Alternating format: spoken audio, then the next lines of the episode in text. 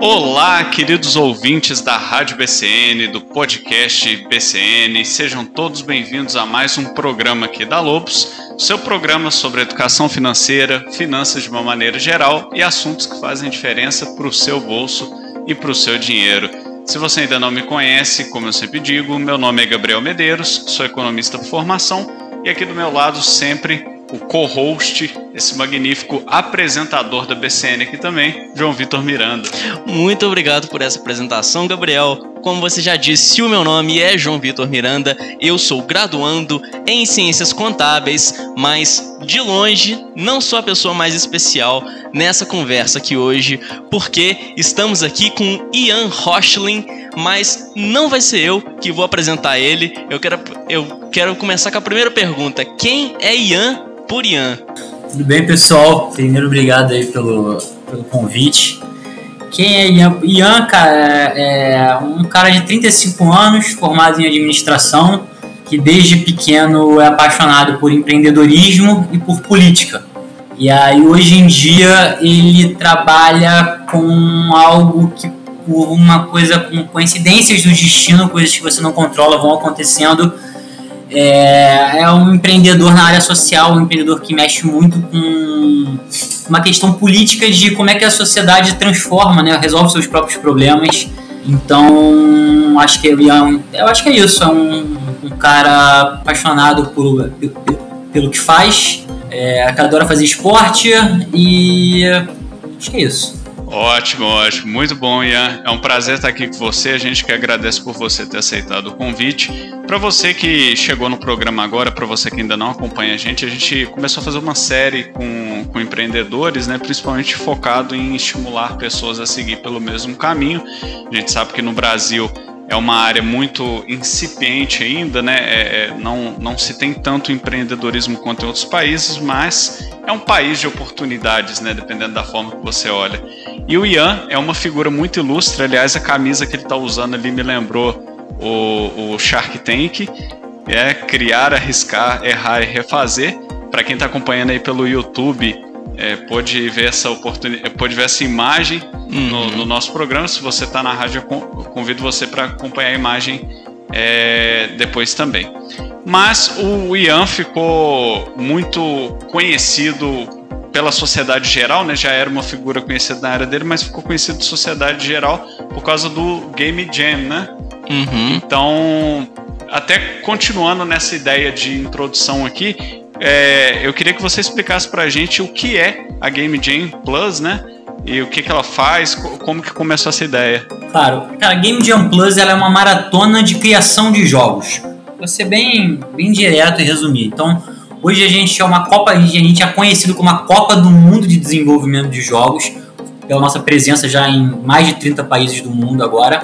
Mas basicamente a gente tem dois alicerces nessa, nessa maratona de criação de jogos, tá? primeiro alicerce é transformar jogos em negócio. Então a nossa, a nossa maratona de criação de jogos ela é focada em transformar jogos em negócio, em criar CNPJs que paguem impostos, gerem receita, empreguem pessoas, etc. e tal. Para fazer isso, a gente tem uma metodologia de sete meses dividida em quatro etapas. A gente vai tendo tipo um topo de funil, os projetos vão entrando, vão tendo uma competição para no final a gente saber quem são os melhores. O outro alicerce dessa competição é o, o, Eu gosto de dizer que a Game Jam Plus é feita por pessoas que acreditam que o cidadão é o principal agente de transformação do meio em que vive.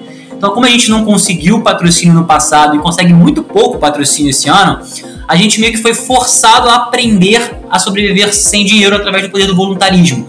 Não de uma maneira só lúdica, do tipo, ah, ser voluntário, ser.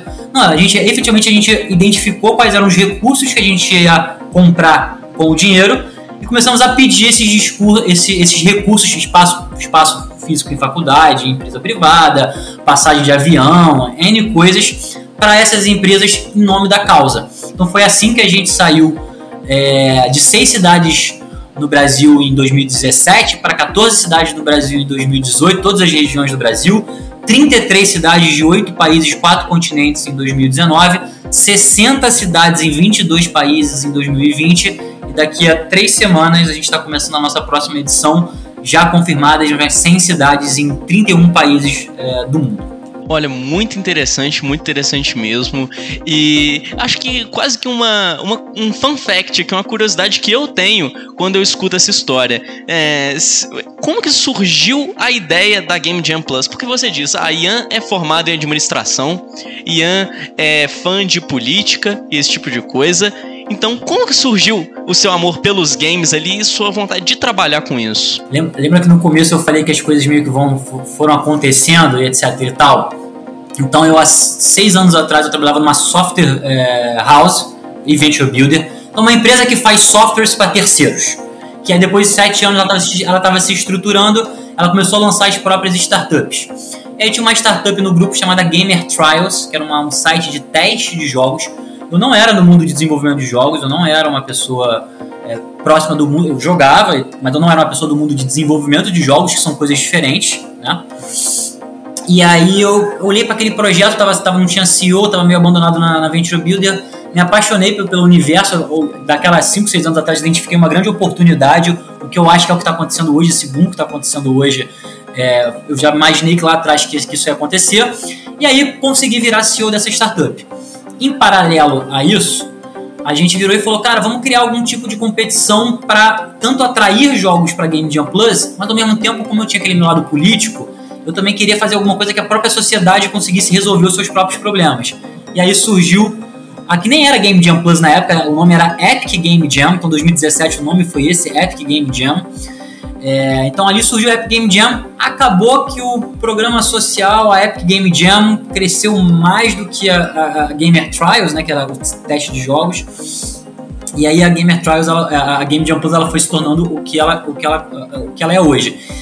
E no começo ali das primeiras cidades, cara, foi muito na base de botar no Google associações de desenvolvimento de jogos é, de São Paulo, de Curitiba. E aí ligava pra pessoa, assim, cara de pau mesmo. Vem cá, você não me conhece, eu não te conheço, mas você deve ter, você pô, deve ter a mesma dor que eu tenho, que é de querer fomentar aqui as nossas indústrias, né? Eu no Rio de Janeiro e você em São Paulo e Curitiba.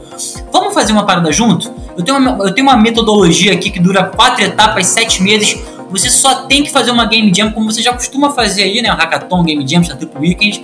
Então faz aí, depois você me fala que é um ganhador, que eu cuido de todo o resto do, do processo. E foi assim em 2017 para conseguir as primeiras seis cidades. E está sendo assim em 2021, quando a gente liga para o Sri Lanka, quando a gente liga para Macedônia do Norte. Tipo, a gente tem Macedônia do Norte esse ano. Tipo, a gente tá. Tipo, é engraçado esse tipo de coisa. Nossa. Então é.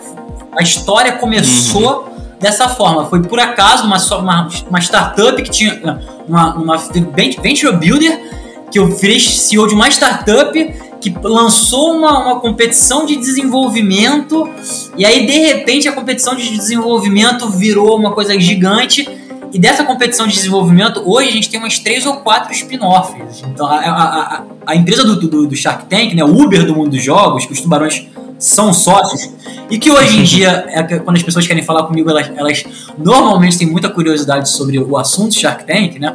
Apesar de eu achar que o assunto Copa do Mundo é muito uhum. mais interessante, mas tudo bem. É, é, essa, essa empresa ela, ela, ela veio da, da, da Game Jam Plus. Então você vê como é que o mundo, cara, ele vai assim.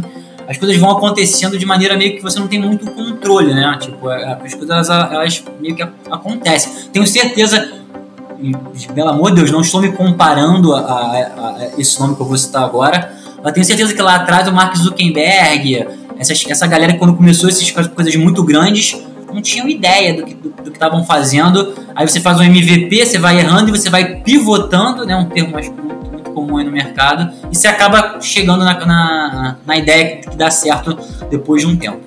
Isso aí, uma coisa que, quando você, se quando você não se comparou, quando você falou do Mark Zuckerberg, uma coisa que me lembrou foi eu assistindo o seu episódio no YouTube, o episódio Shark Tank, eu vi um comentário lá que era perfeito, eu só não vou lembrar o nome. Esse cara é um tubarão, ele só ainda não sabe disso. Porque o que, que você, o que você faz perante aos jogos é o que os Sharks fizeram por você de alguma forma. Você atua ali praticamente como o middleman da parada, né? Você é o cara que tem os contatos, que tem o networking, que sabe como fazer negócio e traz esse, todo esse todo esse know-how para quem sabe desenvolver jogos. Isso aí foi até uma coisa que a gente comentou no nosso último programa com o empreendedor Flávio Franco, que ele falava, tá, tem muita gente que, por exemplo, o cara é especialista em bordados, o cara é muito bom nisso e não sei o quê.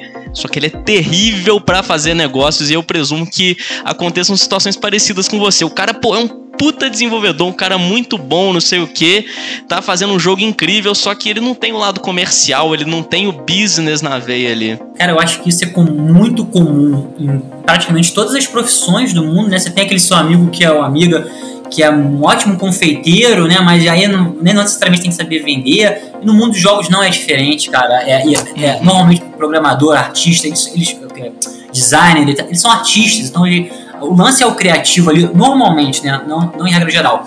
E aí a Game Jam Plus ela surge como um programa de fomento para capacitar e estimular, é, estimular com que, com que as pessoas, esses desenvolvedores, pensem também que essa parte é importante seja eles se envolvendo com isso ou entendendo que eles podem chamar alguém, chamar alguém para o time deles que tem essas habilidades complementares às, às que ela tem. E aí, num segundo momento, muito provocado inclusive pelo, pelo Shark Tank, a gente tem a Indie Hero, que é a nossa, uma das nossas spin-offs, que aí foi uma, a gente percebeu, cara, tem gente que não quer fazer essa parte de negócio. Então vamos criar uma empresa que faça para essa, essa galera que, que, não, que não quer fazer. Então eu acho que tem esses dois aspectos. Assim, tem um aspecto nosso que estimula as pessoas a fazerem e um outro aspecto nosso que é, ah, tudo bem, já que você não quer fazer, então eu tô aqui, eu posso fazer por você. Se você é, me dá um revenue share do seu jogo e eu faço essa parte que você não tá afim de fazer. Acho que é, é um, um pouco isso. A, a gente falando, né, tudo dessa parte de desenvolvimento, de toda a missão que, que tem o, a Game Jam Plus, e não é muito incomum, não é muito incomum, aliás, eu diria que não é nada incomum é, a gente entrar no YouTube, a gente vê uma propaganda de um site, tudo quanto é lugar hoje falando de programação, né? Programação uhum. para cima, para baixo, programação futuro, que você precisa saber de programação. É, mesmo que você não pretenda ser um programador, que você tem que entender sobre o assunto para poder ser bem sucedido na, na sua área. Na mesma mídia que a gente faz, tem muitos podcasts que fazem propagandas de escolas de programação. Exatamente. E aí, é, pode ser que aquele jovem barbacenense, o jovem da região do Campo das Vertentes, está ali escutando, está querendo saber como que é esse mercado.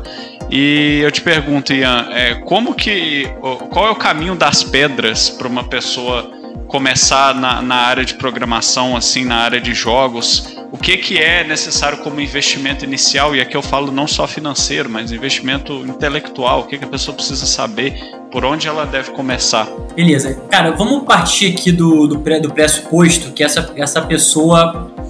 É, é eu, eu diria assim, é muito fácil, qualquer um consegue fazer a, se você consegue partir de um ponto de partida legal, que é uma casa que você tem acesso à internet, você às vezes você tem um inglês que a sua família pode te propiciar uma, um curso de inglês, você saber um pouco da língua é, é, inglesa também é interessante porque você pode aprender muito na internet. É muito fácil hoje em dia você achar no YouTube, no próprio Google, é, um milhão de informações sobre o assunto e você ser autodidata. Assim, não é uma coisa difícil. O problema do Brasil especificamente é que você tem uma. É, muitas pessoas não têm acesso é, por oportunidade de vida né, a, a, a, a essas coisas meio, meio talvez para mim, para vocês, não sei, é meio, óbvio, né? Tem um computador e, e internet em casa.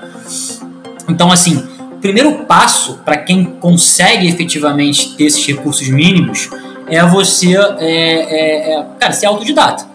Eu acho que essa é a primeira coisa. Se você tem dificuldade em ser autodidata, você pagar um curso desses online que vai te, vai te trazer esses primeiros passos. Então, é, para quem tem mais recursos, eu diria isso. Para quem tem um pouco menos de recursos, tem programas, é, é, muitos programas sociais que ensinam programação, que estão que dando cursos gratuitos de programação. Assim como tem empresas, cara, que estão tá super na moda esse tipo de empresa, inclusive, um amigo meu acabou de captar agora 6 milhões de reais para a startup dele com esse propósito, que elas ensinam programação para você de graça. E quando você te ajudam a te conseguir o primeiro emprego, quando você consegue o primeiro emprego, você paga para elas depois com base nesse salário que você conseguiu. Então, é, essa também, esse também é um caminho que hoje em dia estão tendo muitas oportunidades, muitas startups estão sendo financiadas e estão propiciando esse tipo de bolsa é, é, para as pessoas. E um outro caminho, um terceiro caminho que vale para esses dois públicos, né? Que aí independe muito do seu nível de, de, de, experiência, assim, cara, pode ser desde a pessoa que não sabe nada de nada até a pessoa que sabe bastante coisa. Você tem todos os perfis são game jams. Então você fazer parte de game jams ou, ou de hackathons, se você não quer ficar só em jogos, se você quer ficar em tecnologia, então você fazer parte desses tipos de evento também é, muito, é, um, é um ótimo primeiro passo também. Então eu acho que eu responderia por, esse, por esses caminhos. E quando você fala de ah, ter um computador em casa, é diferente o cara que tem um computador lá da década de 80 e o cara que tem, sei lá, um notebook, alguma coisa. Pensando em setup, você acha que para começar a programar, considerando aqui o preço de peças no Brasil e o preço de produtos assim que são mais caros, a pessoa precisa ter um computador super potente, alguma coisa do tipo, ou dá para começar com alguma coisa mais simples? Cara, sendo bem sincero, é, programação não é a, a minha área, mas eu, eu até sei responder essa pergunta, mas programação não é uhum. a minha área, eu sou, eu sou a parte de business, né? Como eu disse, como eu falei, as pessoas têm, os, os, as empresas têm que ter times multi, multidisciplinares e eu, a minha parte é negócio. Mas não, não precisa, cara, porque para você uhum. aprender ainda é muito básico, dá para você aprender. Eu já via, eu já vi foto é, é, viralizando, cara, de uma aula que parecia ser na África, né? Essa, essa, essa escola é, e era o professor ensinando programação no quadro negro. Literalmente no quadro negro, ensinando a lógica, a lógica da lógica, né? É, é, ensinando toda, toda essa parte mais teórica é, totalmente offline. Então, cara, é mais difícil, sem sombra de dúvidas nenhuma. Mas, cara, você não tem barreira. Se você tiver um caderno e você estiver disposto a ler e tudo mais, você, você, você consegue. É, uma coisa que, eu, que, que, você falou que me chamou muita atenção é a expansão justamente da sua empresa para outros países. É uma coisa que eu fico imaginando, e a maior dúvida que eu fiquei pensando é como você. Alguns dos países que você citou não necessariamente são países desenvolvidos, são países de primeiro mundo.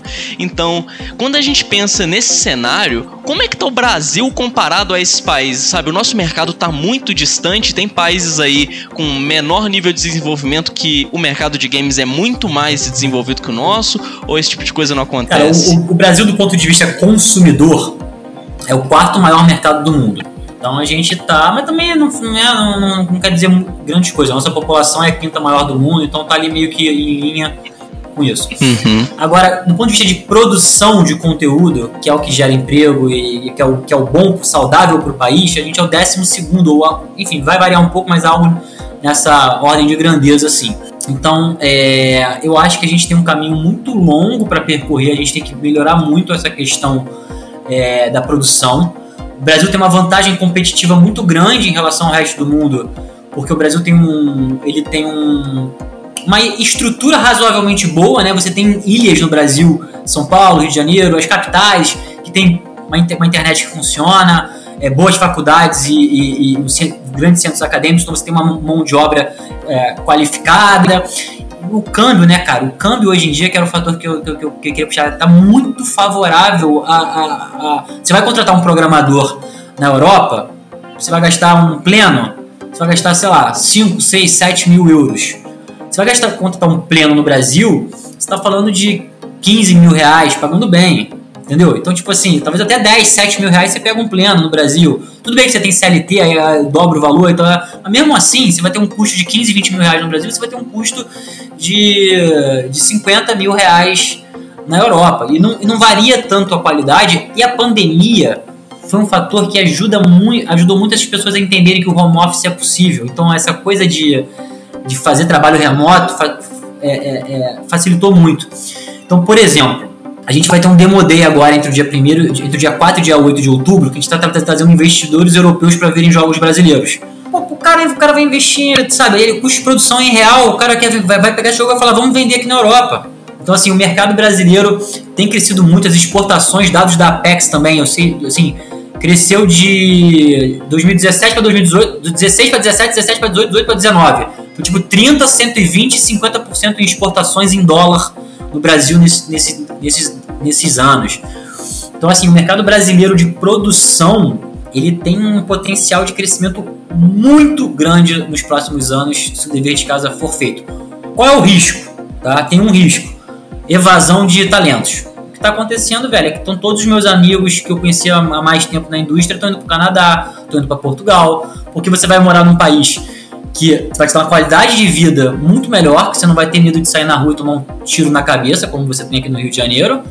Ao mesmo tempo, você está ganhando mais, né? Você está ganhando mais, você está tá indo conhecer. Tem, tem aquela coisa também, mesmo que o Brasil fosse não fosse tão perigoso, fosse tipo uma, um Uruguai, talvez, você tem uma questão de tipo assim, cara, você tem 25, 30 anos de idade, pô, você quer conhecer o mundo, sabe? Você quer conhecer, quer ter essa experiência de viver fora também. Então eu acho que assim, esse está sendo um dos grandes riscos que a gente tem também de evasão de mão de obra. É, infelizmente é, é, é uma realidade que a gente vai vendo em vários setores no Brasil, é, é evasão de talentos, né? as pessoas se formam, se qualificam, ganham experiência e vão para fora por uma série de fatores, conforme você falou. A famosa fuga de cérebros, né? É, esse, esse termo aí a gente escuta falar tanto, né? Eu queria, uhum. eu queria que não fosse uma palavra comum no nosso dia a dia, né? Mas é, do ponto de vista da, de uma empresa, digamos assim, um empresa, um empresário tradicional, é, querendo entrar nesse setor, querendo investir nesse setor, nesse mercado, é, em projetos de incentivo, o que que, o que que eu como empresário aqui pensando num cenário hipotético eu ganho nesse mercado? Qual que é a projeção para mim? Por que que eu deveria Agora, pensando um pouco no, no, sentido de você criar um projeto, criar uma empresa, criar um empreendimento, sabendo que você é um cara do mundo dos negócios e que as pessoas precisam de investidores, de patrocínio, de fontes de renda para poder tirar os projetos do papel e sabendo que você é um cara que já participou do Shark Tank, que conforme você falou, todo mundo te pergunta sobre esse tipo de coisa. Mas é, eu queria te fazer uma pergunta até um pouco mais específica, que é o seguinte: como eu, né, e eu aqui eu falo qualquer pessoa na sociedade, tendo um projeto, querendo criar uma empresa, querendo tirar algo da teoria, como eu me preparo, como eu chego e procuro um investidor, um patrocinador, o que, que eu preciso ter na mão, na cabeça, pronto para poder vender a minha ideia para ele, pensando que tem gente que está escutando aqui que tem um monte de ideia e não sabe como tira isso do papel. Beleza, cara. É... Execução. Vou, vou, vou, falar o clichê aqui, ó. Não, infelizmente não tenho. Vou tentar falar num tom mais motivador aqui pra, pra gente poder ter. Mas, cara, é, é execução, tem que fazer, tá ligado? Tem que botar na rua, tem que errar, tem que estar tá disposto a, a, a, a, errar e fracassar. Se você tá começando agora e tá ouvindo a gente, cara, essa, essa estrada é uma, é uma estrada longa, não é uma corrida de 100 metros, tá ligado? Eu não cheguei ali no Shark Tank é, é, é, não é nem o primeiro pitch que eu faço, da primeira startup que eu faço, então assim, para fazer aquele pitch que, pô, que deu aquela repercussão que deu, foi muito legal. Foram anos de, de estudo, é, é, é, de treinamento e de derrotas e de erros, ao mesmo tempo para fazer a Game Jam Plus chegar nesse nível de credibilidade, poder falar que você tá no mundo inteiro, etc tal, são também anos e mais anos ali fazendo isso acontecer desde 2016. Então assim, cara, vocês têm que começar ah, mas vai dar errado, mas não vai, não vai sair perfeito. Cara, faz, faz, faz errado, aprende no erro. Aí, ah, mas eu vou me queimar, não vai se queimar, ninguém vai te conhecer, amanhã vai todo mundo esquecer. Eu não sei que você vai fazer uma, você vai fazer um crime ou vai cometer um ato de racismo, alguma coisa bizarra dessa. Se você for vender um croissant ali embaixo e o gosto não ficar perfeito, cara, no dia seguinte você oferece de novo para outras pessoas. Então, assim, a principal dica, cara, é faz, faz uma coisa simples. Um exemplo, outro dia eu, eu, eu, eu, tô, eu, tô, envolvido num projeto foda, cara, que eu tô achando que essa parada daqui, daqui a pouco também vai dar uma, vai dar uma puta repercussão. Que eu tenho, eu, eu, eu sou faixa preta de, de, de Muay Thai. Então há 10 anos que eu me envolvo com uma ONG uhum. na Rocinha. Inclusive tá em frente à minha casa aqui, eu moro bem em frente à Rocinha. É, inclusive, não sei se vocês conseguiram ouvir alguma coisa ou, ou não. Deu pra ver, Enfim, deu pra ver. Inclusive, é, então, eu, eu, eu, eu, dou aula nessa ONG há 10 anos, trabalho, me envolvo há 10 anos, não sei o quê. Um pouco, enfim, menos de 10 anos, mas há quase 10 anos. E aí o professor me ligou há uns dois meses atrás e falou, cara, Ian, porra, a gente tá recebendo umas cestas básicas aqui há um tempo, né? Eu não queria só dar a cesta básica. Eu queria ensinar para as crianças alguma coisa, eu queria passar valor, eu queria que quando ela, ela, ela, ela, ela, ela, ela entendesse que que, tipo, ela entendesse como, como aprender, como, como mexer com dinheiro, etc e tal. Então eu queria fazer um aplicativo que vai ter uma moedinha virtual e não sei o que, blá, blá, blá, blá, blá. Aí eu falei duas coisas, né? Eu falei, bochecha, que é o, como a gente chama o Diego Bochecha. Eu falei, cara, número um, o que você tá falando, educa é, é, o, nome bonitinho disso é educação financeira. Esse é um dos mais temas de maior debate aqui na política nacional atualmente, de como mudar o país tem que ter educação financeira. Então o que você está fazendo, o que você quer fazer é uma parada de educação financeira. Foda. Segunda coisa, a gente. É, você não precisa de tecnologia. Esquece tecnologia. Tecnologia ela é usada para escalar, para automatizar processos e escalar. Como eu disse lá no Shark, no Shark Tank, né? Tecnologia é commodity. Diferencial é produção de conteúdo e geração de, de, de, de comunidade. Então o que você tem que fazer? Você tem que, você tem que criar toda a mecânica antes, com um dinheirinho de, de papel, com não sei o quezinho, blá blá blá blá. Você vai fazendo as pessoas se acostumarem com essa mecânica e depois entra a tecnologia. Eu me empolguei tanto com esse projeto, também já era um projeto que me envolvia, que desde então eu formei um sprint, tem um time semanal, ele tem duas pessoas trabalhando com ele, duas, três pessoas ótimas que me surpreenderam do ponto de vista de sagacidade administrativa, porque nunca tiveram oportunidade. E, e, fazendo ata de reunião intuitivamente, uma, uma parada muito doida. E a gente, domingo passado, agora fez o primeiro mercado. Então, se, convido vocês que estão ouvindo a gente, vai no Instagram do Lutando para Crescer, do Diego Bochecha, e vê lá como é que foi o dia do mercado, as crianças pegando dinheiro. Então você tem um mercadinho todo bonitinho, armado com dinheirinho. Eles fizeram a letrinha tudo bonitinho, tipo, o preço, o preço do não sei o que, 50 downs, o preço não sei o que. Então, tipo assim, irmão, o cara podia estar tá agora, até agora, planejando o site, que ia criar moeda, que ia não sei o que. Eu falei, esquece isso, vamos fazer a mecânica. Pensa na mecânica, válida. Porque, bochecha, se daqui a três meses a gente faz três, quatro mercados de ideia sem uma gota de tecnologia, com o meu track record já e com e você já 10 anos de projeto e já tendo três, quatro mercados de ideias, aí, respondendo agora a sua pergunta, aí a gente vai chegar num patrocinador ou um investidor e vai falar: tá aqui, eu fiz, eu fui até onde fui sozinho e cheguei até aqui. Se você me ajudar e me botar mais X mil reais, eu consigo fazer isso aqui e chegar em, em, tantos, em tantos mais lugares. Então eu estou negociando com uma pessoa agora que eu nem quero falar para virar nosso nosso sócio, nem posso falar, uma pessoa muito grande, muito legal, que tomara que role. Tive a conversa com um cara, é, é tipo assim, velho, a Game Jam Plus até ano passado, a gente teve 50 mil reais para fazer o ano inteiro. Imagina o que a gente consegue fazer com um milhão de reais. Que é o que os nossos concorrentes historicamente têm. Então é isso que você tem que fazer. Você precisa tirar a ideia do papel e validar alguma coisa. Você precisa ter algum entregável, mostrar. E aí uma outra coisa interessante, desculpa, eu falo pra caramba, mas enfim, depois vocês cortam. É. Não, não, não continue. Uma coisa, contrário. Aí, tá ótimo. Aí, aí, mais uma coisa interessante, cara, muito interessante que, que vocês vão ver. Quando você começa a fazer, você começa a ver alguns perrengues que você não achava que você ia ver.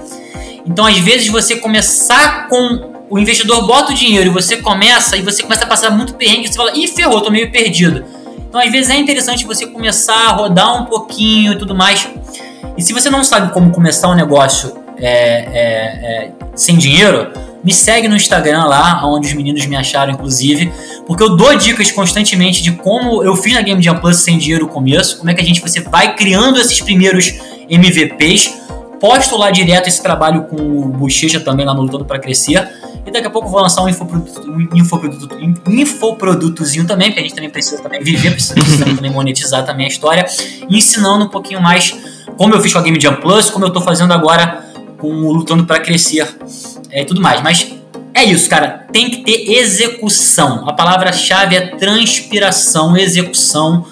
É muito, muito mais importante que planejamento e qualquer, qualquer outra coisa nesse início. É, primeiramente, para você que está ouvindo, acompanhando a gente, o Instagram Lutando para Crescer, o Instagram do Ian estão todos na descrição. E é muito legal desses episódios aqui é que cada episódio a gente aprende uma coisa diferente. Está aqui uma bela de uma lição né, da execução, que é uma coisa que às vezes a gente escuta falar, mas eu achei legal que você falou, você deu um exemplo prático, literalmente, de como pegar, não, você tem que fazer, você tem que validar o projeto, para daí você apresentar, usar a tecnologia, commodity, para escalar e é bem legal ouvir isso. É mais uma lição que a gente vai lembrar em outros episódios, né, João? E para você que acompanhou o programa até aqui, programa chega ao fim na Rádio BCN, mas fica o convite para que você acompanhe o episódio completo no nosso canal do YouTube e no portal BCN, através do portal bcn.com.br. Espero que eu esteja certo, João. Acho que você está certo. É, então, a entrevista continua lá, tem um papo completo lá, porque aqui vai muito longe. Muito obrigado pela sua audiência, tenha um ótimo fim de semana para você e sua família. Descanse, aproveite e até sexta-feira que vem, a partir de uma e meia da tarde. Tchau. Isso aí, sem dúvidas, é uma coisa que se identifica muito com a nossa história aqui na Lobos, porque a gente começou com uma mentalidade, que com certeza é a mentalidade que você segue também, de MVP Minimum Value Product. Vamos fazer com o mínimo de dinheiro que a gente puder. Na verdade, eu acho que para começar a gente não gastou literalmente nada. Foi pega o computador de um, o celular de outro, o fulano escreve o roteiro, fulano revisa e pronto, vamos começar. Se você for ver o meu primeiro vídeo, é terrível. Eu tive que mandar para esse menino aqui editar e ele passou horas editando aquilo para juntar três cacos que tinha por ali para conseguir formar alguma coisa e para dar para sair algo. Eu não sei como que ele conseguiu fazer. Aquele vídeo é pura mágica da edição. Mas se eu não tivesse começado, a gente não tava aqui. Se a gente não tivesse começado, a Rádio BCN não ia olhar pra gente e falar: beleza, vocês não querem apresentar um programa com a gente? E diversos outros frutos que a nossa empresa trouxe pra gente.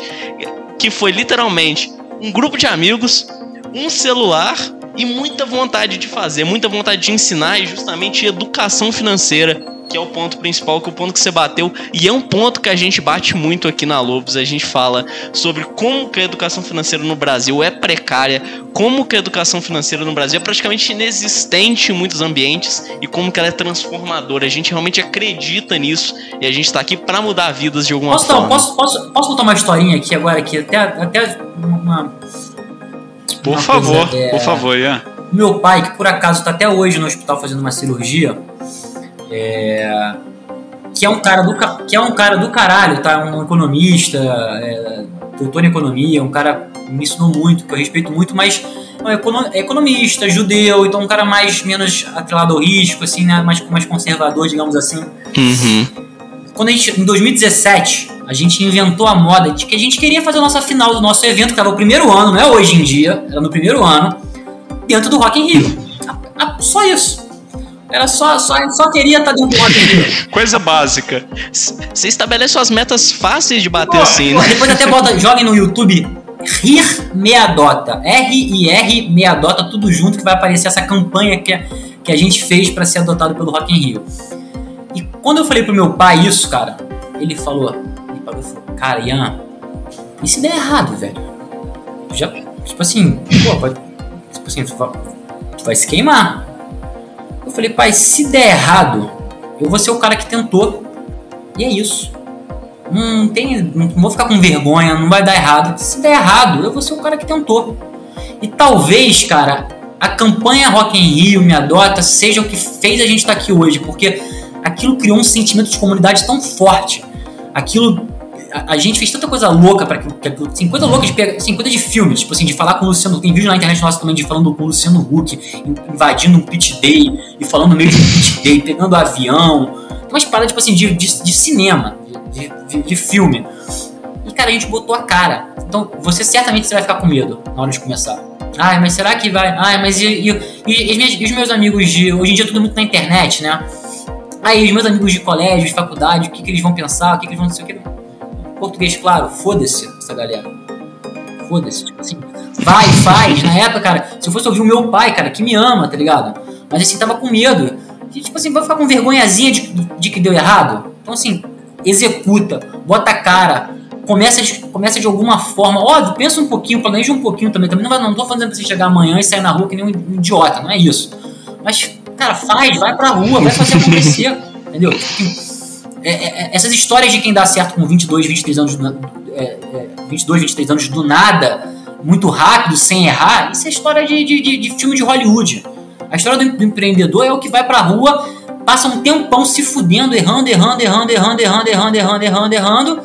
E aí, cara, de repente uma paradinha dá certo ali, e aí você começa a fazer melhor o que dá certo, dá certo, e aí você, de repente, quando você vai ver, você tá dando uma entrevista aqui é, pro Lobos. É, é isso. que, que honra que você, que você colocou a gente aqui agora. Pô, muito obrigado. E mais uma vez, obrigado pela sua presença aqui e compartilhar essas histórias maravilhosas. E você falando de, de, de, tentar, de fazer, de fazer acontecer, eu fiquei pensando numa coisa muito interessante que tem a ver com a sua participação no, no Shark Tank, que foi o motivo pelo qual me chamou a atenção quando eu vi seu episódio lá, que é você chegou lá e pediu um real de participação do pessoal. Eu, eu, vi os comentários eu achei sensacional a galera falando. Imagina o banco dos bilionários vendo cada um fazendo um pix de 20 centavos. É, é, teve um cara que falou que você tinha que ter feito uma contraproposta de 5 reais para ficar um real para cada um. eu sei que eu me diverti bastante lendo aqueles comentários. Cara, esse, esse comentário, esse comentário acho que foi o, a única coisa que eu me arrependi de não ter feito no pitch. Quando eu vi esse comentário, eu falei, cara, ia ser irado se eu vir e falo, não, não, são malandros, quero dois reais. ia, ia, dar uma, ia dar uma, mas na, na hora não deu, não deu pra ser engraçadinho assim na hora, não consegui pensar nisso tão rápido assim. É, a, a tensão bateu, né? E não, é o efeito base, né? De um real para dois reais, você tá dobrando a proposta, 100% a mais. Mas, brincadeiras à parte, eu achei muito interessante essa parte da. Aliás, toda a sua participação, mas isso me chamou muita atenção porque eu fiquei pensando assim: é, muitas vezes o que você precisa para o seu negócio não é dinheiro, são pessoas, né? São net, é network, é saber escolher direito é, quem está com você, é, é, é, saber de tudo mais que você precisa além do financeiro para fazer o seu projeto, sua empresa é, dar certo. E você, como um cara do que está no mercado há bastante tempo, eu queria te perguntar, para você, quais são os pontos além do financeiro que são mais importantes para que um negócio caminhe de maneira da melhor maneira possível, com menos erros e com mais aprendizado? Sem sombra de dúvida é time. Time é o mais importante, tipo assim, disparado. Porque, de novo, como é uma maratona, como a gente está falando de uma maratona, então, é, numa corrida de 100 metros, cara, tem sorte. Tem alguns empreendedores que dão ali um pouco mais de sorte, etc e tal. Só que você só consegue manter a pegada, continuar crescendo, se você tem time, né? Então, assim, é impossível tocar tudo sozinho. À medida que o seu negócio começa a crescer, você começa a frequentar o departamento jurídico, financeiro e, e contábil muito mais do que você gostaria. Uhum. Entendeu? Muito mais. Então, assim, cara, time é fundamental. Assim, cara, é, é você tem que ter um time para te ajudar. Você não vai sozinho, então você tem que dividir a fatia do bolo. Essa é a primeira coisa. A segunda coisa, para mim também é fundamental, organização barra processos. Então você tem que, cara, você tem que organizar a casa. Então você tem que tá, tem que ter tipo o fluxo de caixa, o seu fluxo de caixa é, é, direitinho. Você tem que é, ter a parte jurídica também direitinha. Então é, o seu time tem que ter processos bem claros e definidos. Então é, eu acho que essa seria a segunda coisa. O resto, cara, o resto meio que, tipo, vai variar, é meio que. Enfim, eu acho que os dois primeiros também, também são um pouco de clichê, assim. Mas eu acho que time e, e processos bem, bem organizados, de uma maneira bem macro, assim, eu acho que é o, é o que faz o empreendedor é, ter sucesso. Mas eu puder dar, na verdade, mais uma resposta, cara, eu acho que o fator sorte ele é menosprezado pelas pessoas, cara. Ele é muito menosprezado pelas pessoas porque o fator sorte ele, ele, ele, ele é muito relevante né, nessa história assim. E aí e, e, e, sorte é uma coisa muito abrangente também nesse, nesse conceito que eu trago, porque vai desde sorte de, de onde, da família que você nasceu, então você tem dinheiro, oportunidade, recurso, tá? Desde uma sorte dessa, por exemplo, eu tenho uma CEO hoje da, da, da Indie Hero, a Juliana, que era minha colega de startup nos últimos 4, 5 anos. Ela tinha a startup dela, eu tinha a minha, a gente era brother, sempre conversando, trocando ideia vivendo, né, trocando ali. Ela, a, a startup dela não foi para frente, a Workay, e ela veio ser CEO de uma das, das, das startups que nasceram da Game Jam Plus. E eu acho que o que define ela não ter continuado e eu ter continuado é sorte. É, por, é sorte, é porque eu tenho uma família que eu tenho uma reserva financeira que me propicia hoje receber menos dinheiro do que ela precisa receber hoje em dia. Então tem desde dessa sorte idiota da, da família de onde, de onde você nasce, até a sorte do Mark Zuckerberg, por exemplo. Ele não era tão rico, mas ele conseguiu fazer Harvard. E eu tenho certeza que o Facebook nunca daria certo se não tivesse iniciado em Harvard, que foi fundamental para essa estratégia de desejo de, de, de, topo de pirâmide, onde primeiro entraram as faculdades muito tops do mundo, e aí depois entraram o, resto da, da sociedade. Até sorte, cara, não sei se vocês conhecem o case da, do, do, do TikTok. Perdão, do TikTok não, do, do Snapchat. Snapchat era para era pra ser troca de nude, né? O objetivo inicial do Snapchat era para ser troca de nude. E de alguma forma eles Só atingiram. Só que a não dava certo. E, e de alguma forma eles acabaram atingindo. Não, até atingiram, até, até rola, até rola sim, mas não virou o core, o core uhum. da parada. O core da uh, como é que como é que é a história que eu que eu lia? É, a parada não tava, não tava fluindo, não tava fluindo, tava muito tava um crescimento muito baixo, né? Aquele, aquele crescimento de uma startup B2C precisa ter, né? Uma rede social precisa ter. Porque rede social é, é rede. Então, ou você cresce muito ou você morre. Não, não, não, tem outro caminho. Não tem um meio termo. Aí eles identificaram que em Orange County estava começando a crescer muito. Cara, porque num colégio de Orange County, onde tinha sido bloqueado o Facebook e os meios tradicionais de compartilhamento de informação, o Snapchat começou a bombar. É, é, alguém descobriu por acaso. E aí a coisa foi meio que por, meio que por acaso que aconteceu daquela forma. Não era exatamente o core. A Game Jam Plus também, eu também eu tô, tô falando. A gente não queria. A, a, a, Game Jam Plus inicial não era a coisa inicial. Começou com uma outra coisa, que essa coisa deu certo, e aí agora as coisas vão evoluindo meio que tipo, vão acontecendo, né? Então. O, outra coisa também, cara, que foi um marco na Game Jam Plus. Eu ter ido pro Shark Tank foi, uma, foi um marco. Eu quase não me inscrevi, porque eu já tinha me inscrito duas vezes anteriores. Aí um cara do meu time ficou enchendo o saco para inscrever, o Léo ficou falando: Ei, inscreve, inscreve. Aí eu fui. Se eu não tivesse ido, talvez a história tivesse sido diferente. Talvez a história não tivesse sido essa. Talvez eu não, tivesse tido o fôlego que eu, que eu, que eu tenho para é, para sobreviver. Talvez eu tivesse morrido e o, o Orkay tivesse sobrevivido. Tava eu trabalhando hoje com a Juliana em alguma, em alguma spin-off da Juliana. Então, cara, é, startupeiros, sorte é um fator, desculpa dizer, mas muito relevante. O que vai diminuir muito o fator sorte é o quanto de tempo você continue conseguir se, se manter no negócio. E aí entra aquela frasinha clichê: o que, que é tempo? Resiliência. Resiliência é tempo. Acho que é isso. É, e agora aqui, falando de Shark Tank, que eu acho que é, é, a dúvida que todo mundo tem, mas a gente nem de longe quis fazer disso o foco do programa, porque, como você disse, a gente quer entender o seu lado empreendedor aqui, tem muito mais coisa interessante além de Shark Tank na sua empresa que a gente teve em toda essa uma hora de programa, mas eu acho que é inevitável perguntar como que foi a pressão do tanque? Como que é o momento de você estando lá dentro? Como que você reage a esse tipo de coisa?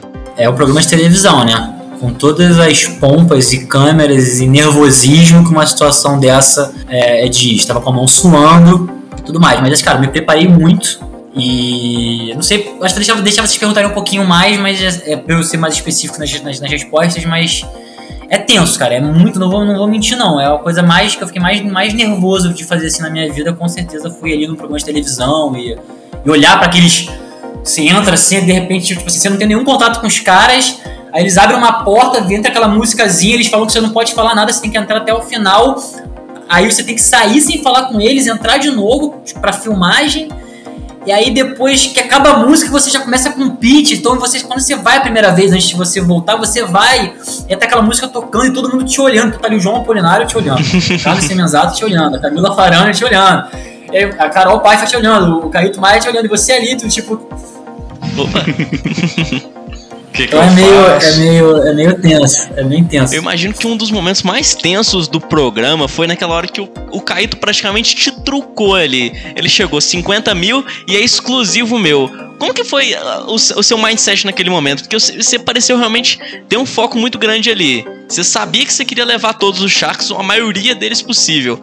Mas no momento ali você pensa, pô, 50 mil, já levar um Shark garantido aqui. Isso não te tentou, não? É, acho que não é, é, tudo muito rápido. Então eu acho que na hora eu não, isso não chegou a mim, eu não cheguei a ficar nem tentado, até porque o valuation estava muito baixo, cara. Um valuation, aquele valuation estava de 500 mil reais na empresa. Não, não existia aquele valuation também. Tava muito, muito baixo. É, tem a edição do programa, né? Mas aquele momento ali, ele foi mais no começo do, do, do programa, né? uhum. né? Eu acho que é uma reação engraçada que eu tive, que eu acho que eu nunca falei isso pra, pra ninguém ainda, é que na hora que ele me perguntou, ele, que ele fez aquela proposta, eu acho que a primeira coisa que passou pela minha cabeça foi. É, mas já vai acabar o programa agora? Eu já vou aceitar, não vou conversar com mais ninguém, não vou falar mais nada. tipo assim, tipo, acabou? Assim tão fácil? Três acabou, meses que eu tô ganhei, preparando o tipo, roteiro. Porra! Tipo, eu vou, não falei nem dois. Cara, não vai dar nenhum episódio essa parada aqui, tipo.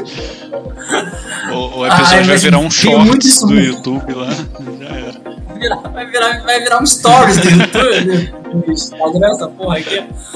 Então essa foi, essa foi, essa foi minha primeira reação. Aí a, aí a minha segunda reação foi meio que tentar fazer, seguir o plano ali, tentar convencer. Tanto é que eu, eu volto pra ele e falo, pô, mas você não quer tentar vir todo mundo? Aí ele vira e fala, ó, sou eu ou não é ninguém? Aí eu pensei, caralho, fudeu, brother. Aí eu falei, ah, aí na hora me veio, me veio essa ideia muito rápido, assim, eu não tava com essa ideia de, de propor aumentar, né? Eu falei, porra, e se, se eu, e se eu dobrar, vocês todos vocês vêm? Aí ficou rolando uma discussão entre a gente, né? A gente ficou discutindo, e aí eles me pedem pra sair. Uma hora eles me pedem pra sair, né? Essa é uma, essa é uma outra coisa que eu também acho que, acho que nunca comentei. Quando eles me pediram pra sair, eu virei e, e fiquei assim, fudeu. Esses caras vão, me, vão pedir 50% da, da minha empresa. O Semenzato, que adora pedir bastante da empresa, né?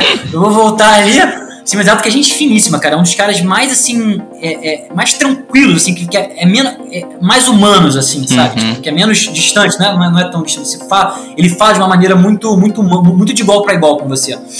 Mas, mas ele tem aquela faminha dele de ser um cara duro na negociação. E aí, eu- quando eu saí do- ali lá pra fora, eu pensei, fudeu. Eles, o que, que eles vão me pedir? Ah, 10% pra cada um. Uhum. Vão querer 10% pra cada um, 50% por cento do negócio. Aí eu tava falando, cara, 50% eu não vou aceitar, brother. 50% eu não vou aceitar, não vou aceitar. Não- não- não- Infelizmente, cara, eu vou chorar ali, eu- ah, mas, eu não, mas eu não vou aceitar. Aí eu, beleza, aí eu voltei, aí eu voltei com essa coisa parada na cabeça, cara, ferrou, cara, se eles me pedirem 50%, não sei o quê. E aí eles não sabem disso, mas eu consegui ouvir o que eles estavam falando ali no- nos bastidores, né? Eles estavam com muito foco, foco, foco. Então, quando eu voltei, eles me perguntam, tem até a pergunta do foco, eu já, já respondo, não, foco é crescer cidade, eu já vou muito assim, porque eu já tava meio que ouvindo o que eles estavam falando. Uhum. Aí eu respondo, aí eu respondo, a gente vai, lá- vai na discussão, não sei o que, bababá. Aí quando o Semenzato, acho que foi o Semenzato que falou, foi o João, sei lá quem, quem foi, enfim, quando alguém vira e fala 25%, pô, por dentro eu tava soltando fogos de artifício, eu tava, pô, 25%, se você quiser, eu dou, dou- dou- dou até o meu cachorro vai junto também, não tem problema. 25% tá muito de boa, eu já tava achando que tava preocupado em ter, que perder 50%. Aí foi, foi isso, essa negociação foi isso. Esses foram os sentimentos que eu fui sentindo ali ao longo da, da negociação, assim, no que se refere a essas, essas situações que eu fiquei no Edge, né? Um salve pro cachorro do Ian, que quase virou parte da, da negociação. ai, ai. E agora, pessoal que está acompanhando a gente, a gente está chegando pro final do programa e aí quando a gente chega pro final do programa tem três coisas que são padrão, né, João? Uhum. Então, vamos por partes, né? Vamos por partes. A primeira delas, se fosse um, um programa, vamos dizer assim, comum, Comum. a gente teria agora o Meu Tio Me Contou. Porém, antes da entrevista começar, o Ian disse que tem uma versão turbinada do Meu Tio Me Contou 2.0, que ele não falou pra gente o que, que vai acontecer. Então, dessa vez, o entrevistado é a gente. É a gente. A gente não sabe o que, que vai acontecer. Então, passa a palavra pra você, Ian. É, na verdade, não é, não é uma pergunta que eu tenho pra vocês, mas eu tenho uma provocação aqui. Eu quero dar Opa. porrada. Eu sou um cara muito antissistema, tá? Uhum. Eu sou um cara muito anti-Estado e anti-grandes empresas e tal. É, quero uma provocação financeira pra vocês aqui, ouvintes. Opa. É o seguinte: não existe dinheiro, é, é, não existe público gratuito. Tudo que é público você paga quando você paga imposto. E, e- e no Brasil, majoritar- majoritariamente, imposto é sobre consumo, então é sobre quem é mais pobre. Então, nada que é público é gratuito, não existe público gratuito. Não existe parcelado em 10 vezes sem juro, não existe. A empresa pode até falar à vista não tem desconto, mas dinheiro tem valor, é, existe uma coisa chamada inflação e custo de oportunidade. Então, dinheiro perde valor no tempo. Então, se alguma empresa te falar que é sem juro, é mentira. E a terceira e última coisa polêmica. Eu odeio é, cashback. Não existe cashback. Se a empresa está te dando cashback, a empresa pode te dar uma porra de um desconto no, no- no- no preço do produto. Quando ela faz cashback é porque ela quer te prender a comprar com ela futuramente. Então, na verdade, cashback é uma ferramenta das grandes empresas manterem as compras dentro delas mesmas. Então, não caiam nessas falácias financeiras de que público gratuito, você paga teu imposto 10 vezes sem juros. Irmão, ou o lojista é burro ou, ou, ou, ou ele é malandro, porque dinheiro, ele, é, se ele bota para render na, na, na, no fundo DI, ele, ele, aquilo ali gera, gera dinheiro para ele. E cashback, meu irmão, cara, como assim cashback? Eu dou meu dinheiro para você, você guarda meu dinheiro pra eu, eu poder gastar depois, porque você não dá um desconto. E eu, e eu vou fazer a gestão do meu dinheiro da melhor forma possível. Então essa é a provocação que eu queria fazer para vocês. Depois dessa, o, o, meu tio me contou de hoje tá com os ouvintes, né? A, a, a dúvida vai para vocês, cada um na sua casa responda aí, avalie o próprio orçamento e pensa sobre isso que o Ian falou. Mas, João, faça as honras do, da, dos nossos dois tópicos finais de sempre, de todos os convidados. A gente não pode finalizar o programa sem as nossas perguntas padrão. Então, a gente sempre pergunta, a gente quer humanizar isso aqui, mostrar que todo mundo erra e que todo empreendedor erra.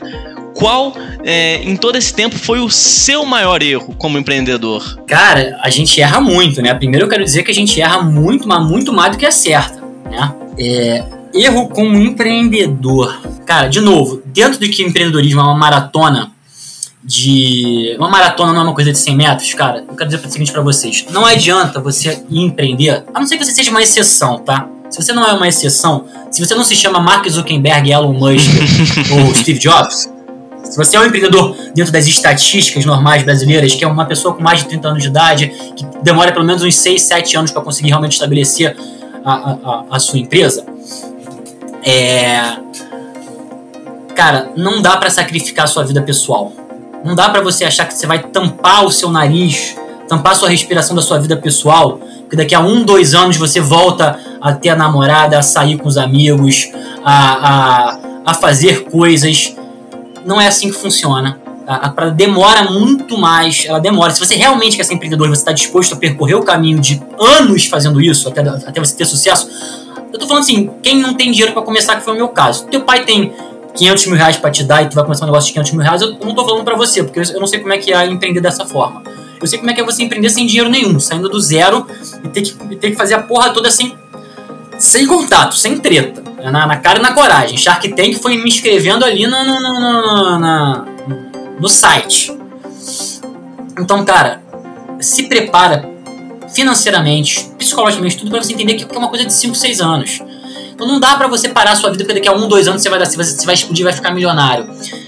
E aí você pode entrar num caso que eu entrei, cara, é, principalmente em 2018, 2019, que é um caso de depressão, tá ligado?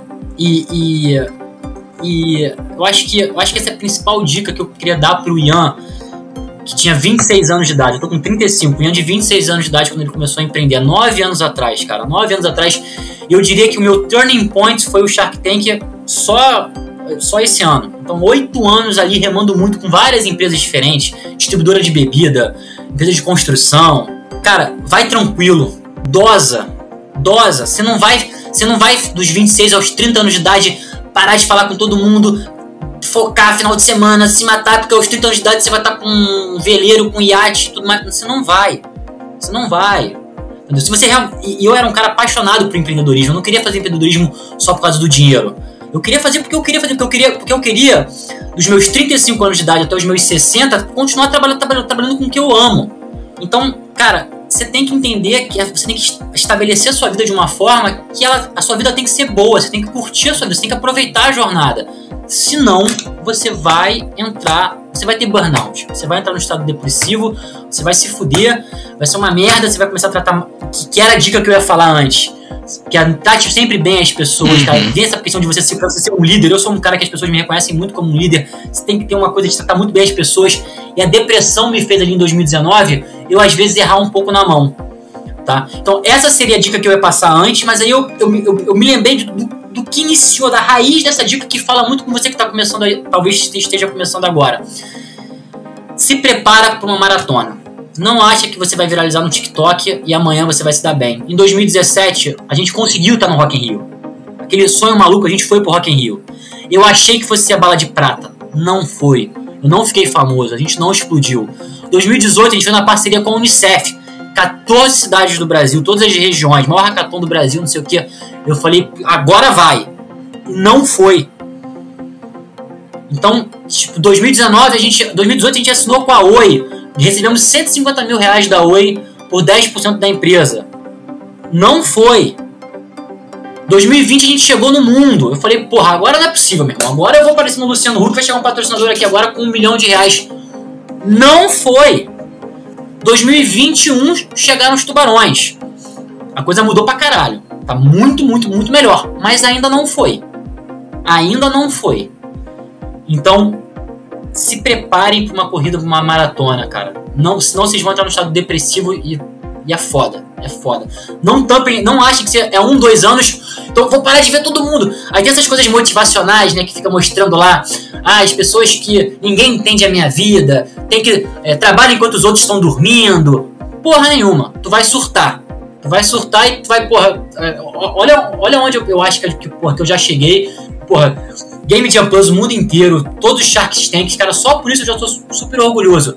Eu quase tiltei. Eu quase tiltei. E, e, e, gente, galera, não precisava. Não precisava, cara. Se eu tivesse diminuído as minhas expectativas lá atrás, se os meus familiares talvez tivessem sido um pouquinho mais. entendessem um pouco mais o processo, talvez eu não tivesse tido esse burnout que eu tive ali em 2019. Então acho que essa é a grande dica para vocês, cara. Isso é, isso é sério, não é blá blá blá. Isso pode estragar um negócio. Isso pode estragar um negócio. Porque numa que você se queima, num erro que você dá porque você tá, que você tá mal ali de cabeça, não tem volta. Graças a Deus não foi o meu caso. Mas eu acho que, cara, a Game Jam Plus poderia ter morrido em 2019. Ela poderia ter morrido em 2019. Sério, sério. Dois, janeiro de 2020 eu tava sozinho na Game Jam Plus. Tinha ninguém. Quase que eu fecho a Game Jam Plus em janeiro de, dois, janeiro de 2020, pessoal. Setembro eu tava filmando com Shark Tank. Hoje é dia 16 do 9, a gente tá falando de 30, é, quase 50 colaboradores diretos. Então, tomem cuidado com isso, cara. Isso é um assunto importante e eu menosprezei. Ah, depressão não existe, isso é, isso é coisa de. Isso, isso porque minha mãe é psicóloga. Isso não existe, isso é coisa de não sei o que. Cara, porra nenhuma. Fiquem atentos a isso.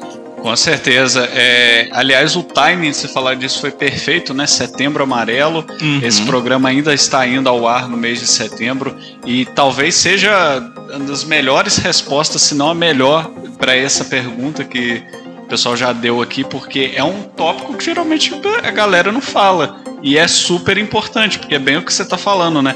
Você, você vira empreendedor, você entra com sangue, mas se você demole, você perde sangue, né? é, você perde a cabeça, enfim, entra num, numa noia ali, numa paranoia que fica difícil controlar. Então é muito legal você ter falado disso, porque certamente muita gente deve ter se identificado. E a pergunta final é: você já é um cara, como você falou, presença em várias cidades do mundo, sua empresa, vários colaboradores, é, ainda está buscando seus objetivos, ainda crescendo muito, mas chegou é, muito longe já em várias frentes. Mas se fosse para você começar do zero hoje, o que, que você faria? Cara, não, é, não tá sendo do zero, mas eu tô apaixonado pelo lutando para crescer, cara. Eu tô apaixonado, assim. Porque eu acho que é mais um, é mais um projeto de, onde a sociedade é o principal agente de transformação do meio em que vive. Eu acho que a educação financeira é o futuro do país, é, é, é fundamental eu acho que ao mesmo tempo ali a gente pode criar uma criptomoeda, cara, e, e começar a virar uma fintech. Então, é, cara, eu sempre penso em impacto social também aliado ao lucro. Eu acho que o, o impacto social e o lucro eles podem ser o, o, é, é, a, muito amigos. Se você tem, acho que se você não, não tem essa de que você tem que sempre botar os dois no mesmo patamar. O impacto social sempre tem que prevalecer, mas o lucro é fundamental, o dinheiro é fundamental.